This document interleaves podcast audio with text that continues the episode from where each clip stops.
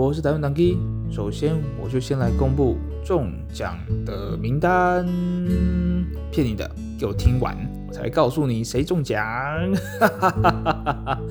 为什么我要这样子设套路呢？因为这一次的议题真的，我希望大家可以听完。他们是一群非常特别的小天使，他们平常的诉求可能平常大家没有太关注，他们平常想说的话可能都传不出去，他们的处境可能大部分人也不是那么了解。所以我希望大家，如果你可以，如果你没那么忙，如果你有点点闲。我希望你可以把这一集节目听完，其他集没听完，我觉得没差。但是这一集，我拜托你们，如果你愿意，我希望你可以花时间听完，因为他们真的没那么多机会可以发声。他们是一群非常可爱的精神科病友。那我们来听听他们在这个社会上遇到了什么困境。那我也希望大家可以集思广益，看看我们是不是可以用什么方法帮助他们。那党义有一个建议，就是第一个从自己做起。我们首先放下对精神科病友们的成见。谢谢。有人可能很疑惑，怎么有抽奖我都不知道呢？因为讯息都在我的 IG 跟脸书上，如果你想参加抽奖，请 follow 我的 IG 跟脸书。那这一次的访谈我是在路边进行的，所以有一些杂音、救护车的声音、有的没的声音、啪啪啪、锵锵锵、蹦蹦蹦的声音，请大家多见谅。因为这一次的访谈真的比较临时一点，sorry 喽。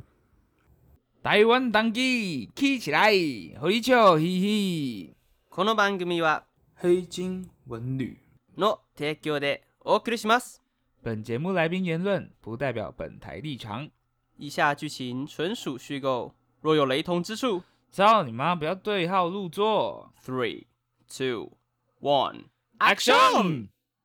哎、欸，真的哎，我也有一点完美主义哎。所以，是我的社工曾经问过我说：“哎、欸，你会不会有完美主义？”哎，我们开始录了。哎、欸，那个，你要不要简单介绍一下你自己？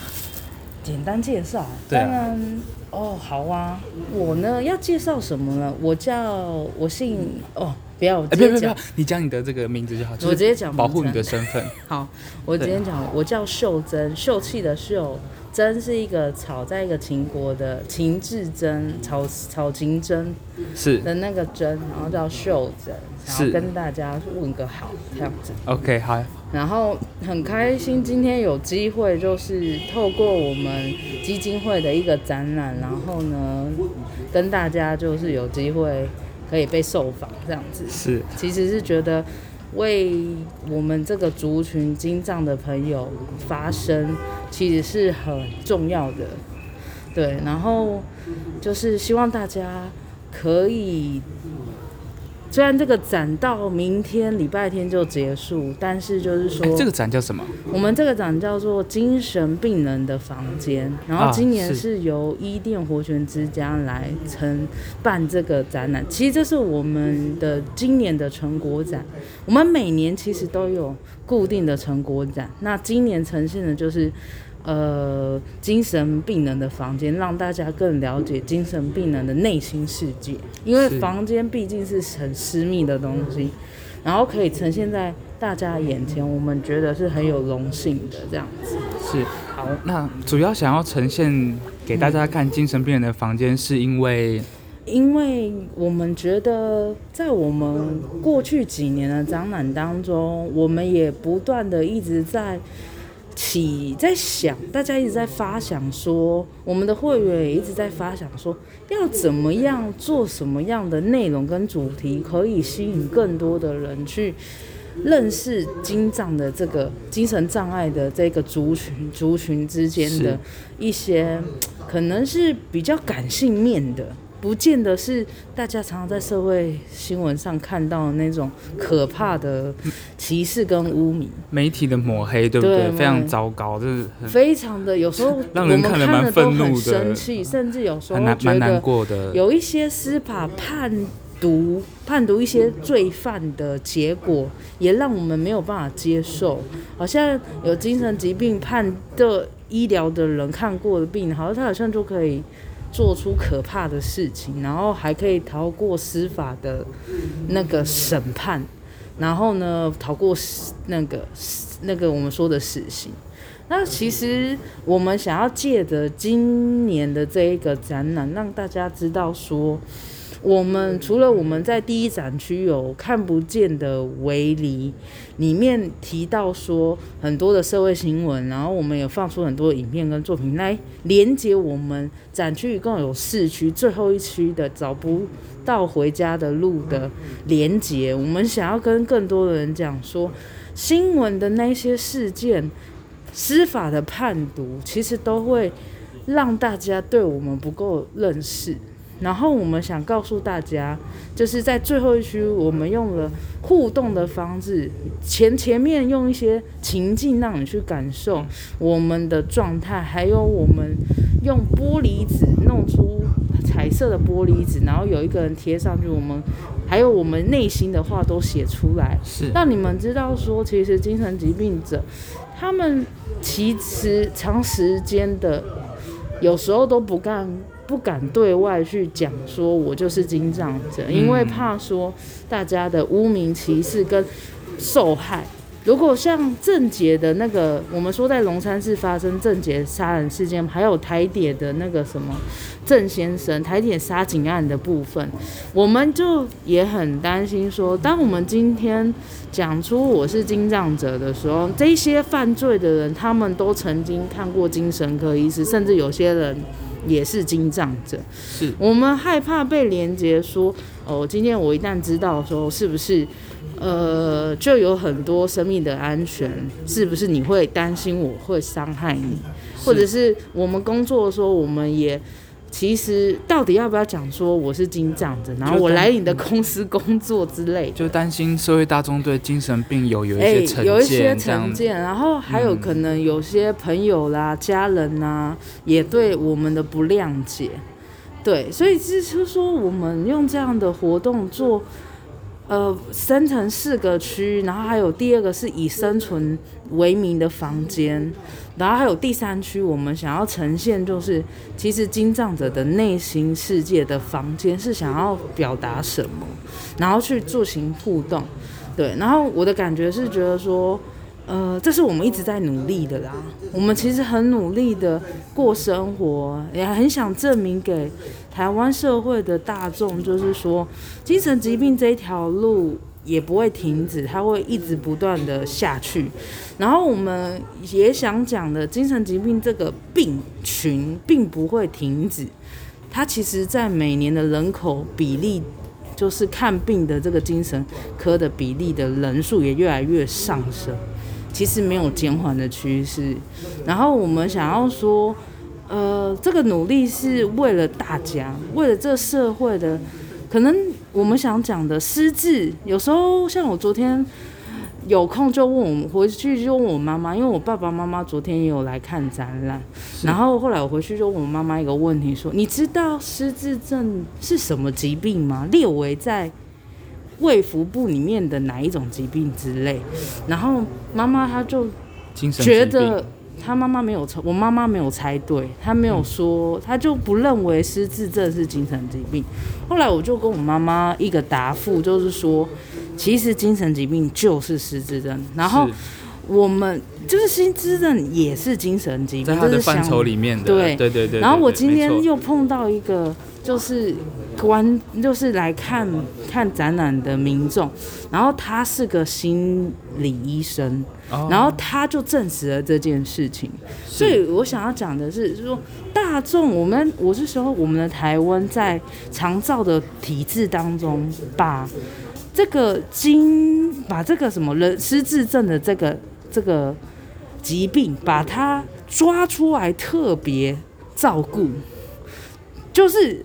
但是民众还是没有对他普遍的了解。我拿我妈妈就是一个正常人的观点来看，好，举例我妈妈，她就不认为她是精神疾病，因为来自于我们。妈妈的情况是？我妈妈她是正常人，她也都没有任何疾病。嗯。然后她不知道说，原来失智症就是精神疾病。所以你想要表达的是，其实我们一般人跟失跟精神疾病其实并没有这么远，没有这么的不同，对，对不对？没错。然后只是说在。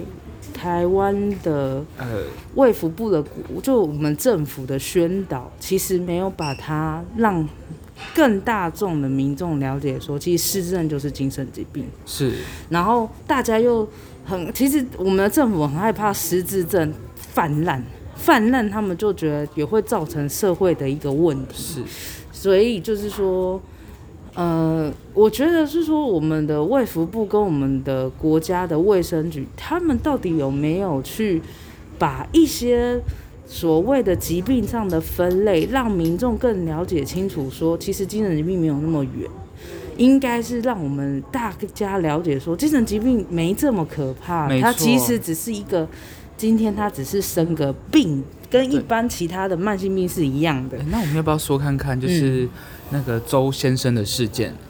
就是媒体抹黑嘛，媒体特别放大他。郑、哦、先生，哎，郑先生，郑先生，那个杀警案，杀警案，其实我们有去追查他的新闻，我们其实发现他其实是因为贫穷，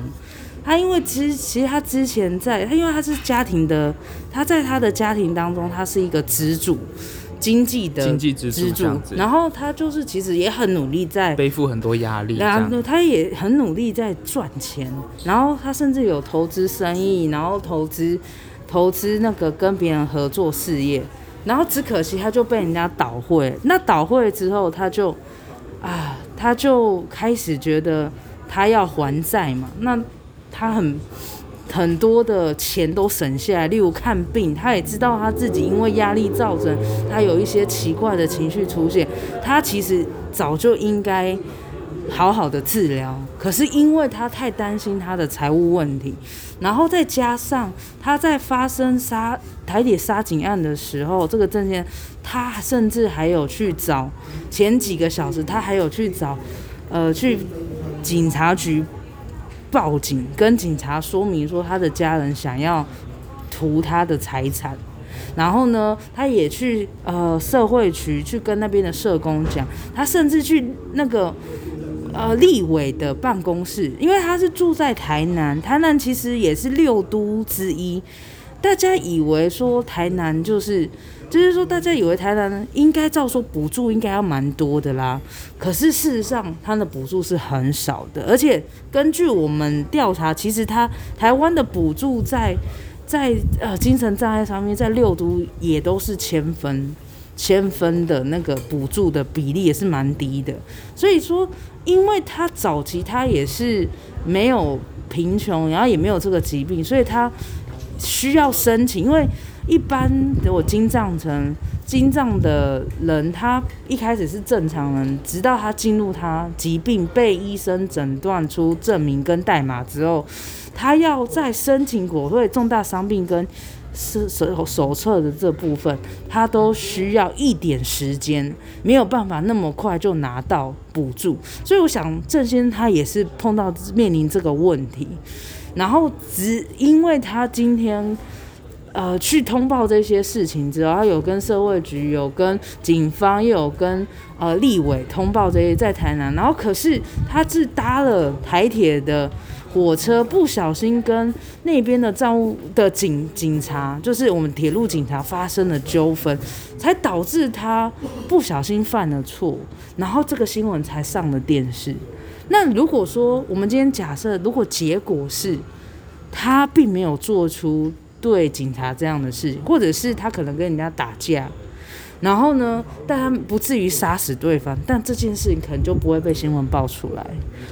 等于说，其实，呃，精神他这个情况有点像是他并没有得到一个很好的医疗照顾，对，等于说他的精神状况其实并不稳定，而且造成有这样的一个悲剧发生，还蛮可惜的。那，那媒体也抓着这个比较严重的事件而放大报道，等于说好像。每一次只要精神科病人犯了什么错，对，严重的错就会被放大报道。嗯、那其实事实上，这些严重的罪的正常人也会犯。对，那可是为什么精神科的病人只要一犯了就会被放大报道呢？那其实这就是精神科病人被污名化的一部分。对，那其实我们就去回归它源头的问题，其实就是精神医疗的。不足，不足，对不对？然后有些东西没有立即，如果例如他去跟警，就是说，可能他有这样的问题当中，我们社区的关心也是没有建立起来。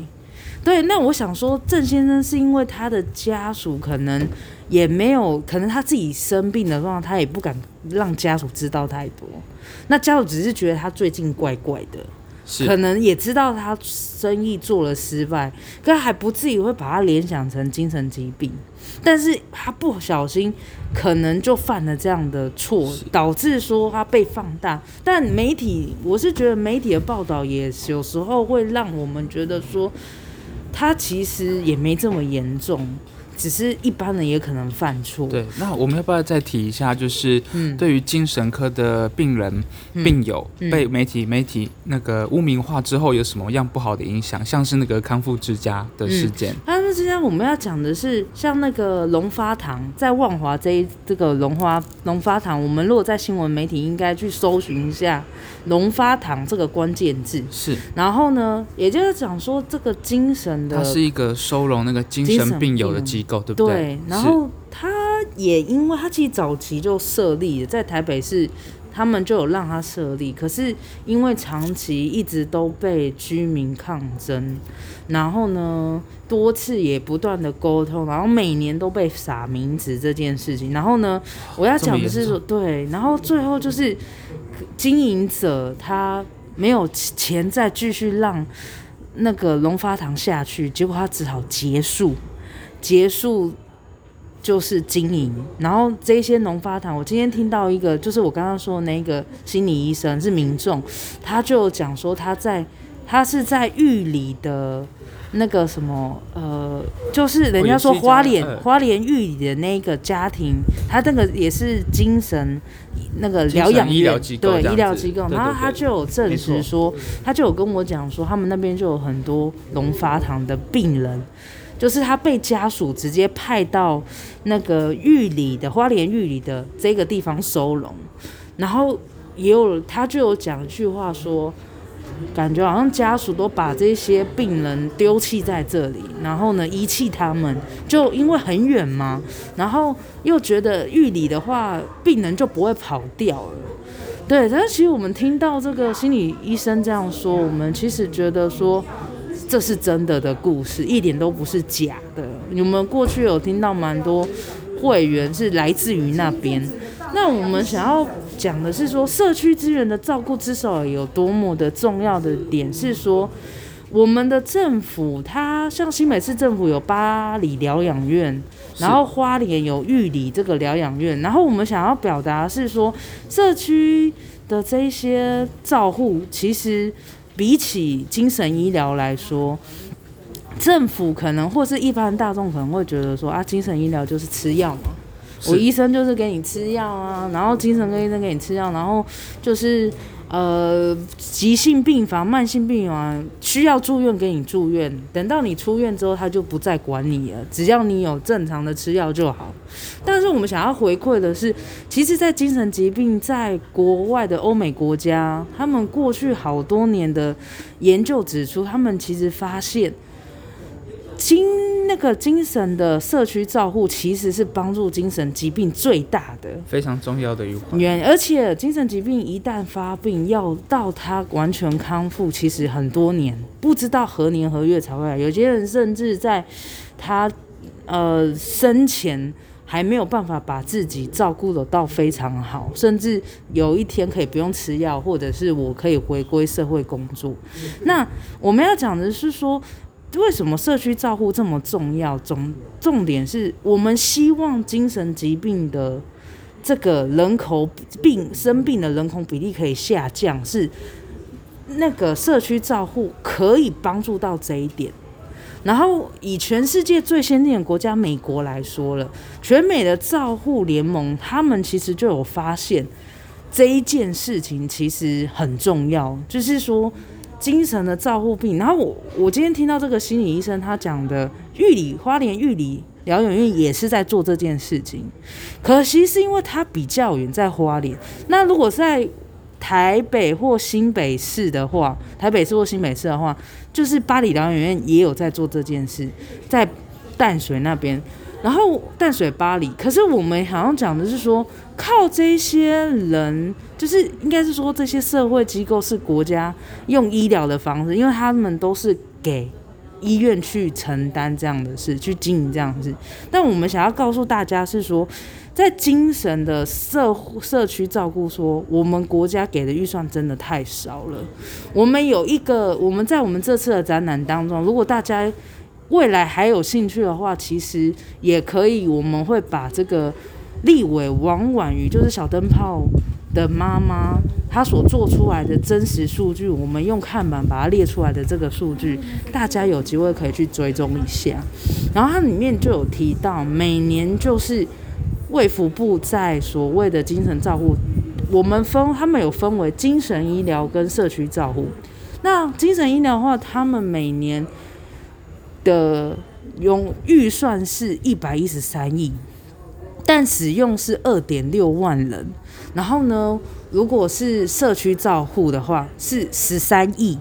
但是就是是十一点三万人在使用。然后还有更多我们没有。仔细调查的，一样都住在社区，跟家人住在一起，不够，对不对？对，我觉得就是说，他只有在。呃，吃药跟住院的这个地方补助了一百一十三亿，但是在社区照顾就只有十三亿，太少了。最重要的地方反而没有用。对，就我刚才前面一直，我刚才前端一直在提到说，社区照护是帮助精障者最重要的部分，对，让他长期复健，因为他唯独努力的复健，然后不要脱离人群。然后我们也发现，精神疾病如果你把它丢到偏远的。地区生活，事实上，他对社会的脱节会更严重。是，然后我们也害怕这样的脱节会不会造就第二个症结？对，就是说让他脱离人群。我们希望的是，其实金藏，我们发现他是要在社群当中，好的社区、好的环境去接触人群，然后让他去感觉有被需要，然后觉得我跟人虽然有不同，可是我不至于脱节。对，然后就是说，大家如果我们台湾社会的社会人士慢慢去知道说，有正确的观念，然后正确的同理心，去发现说，事实上我们是要怎么样帮助金藏朋友，然后怎么样跟他们做朋友，对，然后间接也可以提供他需要的工作。然后跟他怎么相处？我其实觉得是我们，呃，政府也要发出更多的的资源，例如说怎么样教育我们的那个什么就业的环境的的那些雇主，怎么样跟精障者相处，然后也规定他们，如果说在身心障，因为其实我们劳动部都有规定，业主在。给工作这一方面是有强迫要给身心障碍，但我们希望说，在身心障碍的的那个平台，不要让他们只能挑那个身心，就是肢体障碍。希望在精障可以给多一点的强制力，要求就是雇主可以一定要就是给精障者，如果你雇雇佣精障者的话，我给你的条件会更好，减免的。税金的条件会更好，然后我觉得会更有帮助。对，那所以像这个秀珍讲的这部分，其实就是有点像是希望可以这个社会给精神科的病友多一些适应的空间，在这个社会上立足。对，那会让他们的愈后会更好一些，对不对？然后让他们有不要很复杂的工作，简单的工作给他们，然后他们有。微薄的薪水可以负担自己的生活，然后也不要，就是他慢慢这样子可以复健他，然后让他不要成为社会融入社会，然后不要让他成为社会的累赘。他今天他可以独立，他可以去缴自己的房租、水电费，他只是要简单的生活。不，不不不，精神我想要澄清的就是，精神病友其实我我个人看法啊，我从来不觉得是累赘。嗯、那。再来就是，我觉得他们跟一般的，比如说糖尿病、心脏病，其实没有什么不一样啊，没什么不一样啊，只是大家就是会把他们放大。那其实他跟我们一般正常人真的是没什么不同。所以其实我其实蛮。就是就是说，可能是因为台湾的精神领域还没有像西方这么成熟，再加上可能我们大众还是有一些成见，成见，然后再加上精神领域在台湾只不过十几二十年吧。但我我的想法是觉得说，我们想要让，就是我们一些社福机构想要培养的是台湾地区的精障的环境。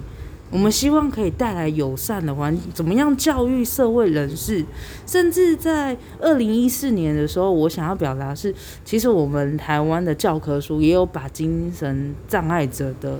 的角色故事摆进去，在教在他们的那个课纲里面。但我想讲的是说，只有在学校接受学校洗礼的这些学生们，可以进一步认识精障者。但我们期待的是，经过社会的展览，能让今天来看展的人，或者是未来在接触，呃。新闻媒体的那些随机杀人案的事件，大家可以给更多的善良、爱心跟同理心，在键盘面前给正更多的正面的说法，或更更多的教教教育，这样。就其实台湾的精神科病友，其实需要更多大家的鼓励跟支持了，好不好？哦，我们大家尽量放下对精神科病友的成见，其实他们跟我们没有那么大的不同，你们甚至有时候去。好好的观察，你会发现，其实我们跟他们根本就一样，而且他没有一些可爱的地方。呃，对，非常多可爱的地方，像秀珍就非常可爱，她口条口齿非常清晰，谢谢真的很厉害。对啊，真的很不容易。所以像我绝对没有办法像你这样 噼里啪啦噼里啪啦讲一堆，没关系，而且非常有条理。就是把我现在生活上。看到的事情，然后新闻媒体，我也希望能替我们金藏的有一些更多的发声。对，我们还需要再继续努力。对，真的。那我我是希望是说，嗯、这个大家社会人士要去想，经障者的这个议题，公共议题，并不离我很远。其实是说，我们每个人都有一天会老，你也有可能得失智症，无意间就哎，我竟然跟经障扯了关系，但我们。当然是也要避免自己生病啊，但是如果说人生当中不小心走到生病，我们也可以讲说，如果我们现在一直努力在这个体制上面、医疗方面，然后就业方面能做得更完善，给这个环境是友善。如果你有一天不小心生病的人，你也不用担心，有机会有过去的潜力的人，他们健有康复的，你就不会害怕生病这件事情。是对，所以我的想法是觉得，我们这样继续努力的话，我们相信可以带来更多台湾需要被关心的人受到照顾。是对，因为有时候就避免到有下一个周先生的情况，对啊，是郑先生，不是 下一个郑先生，然后还有类似郑杰的那样，对对。如果说我们希望可以，大家可以对他们友善一些，学校啦、家庭、教育、教育啦、地方。的官员啦，他们都有更多的认识。像我们现在目前就只有时代力量的那个王婉瑜立委在关心这件事情。我们期待说有更多的人关心这个议题，是对，也让这一件事情的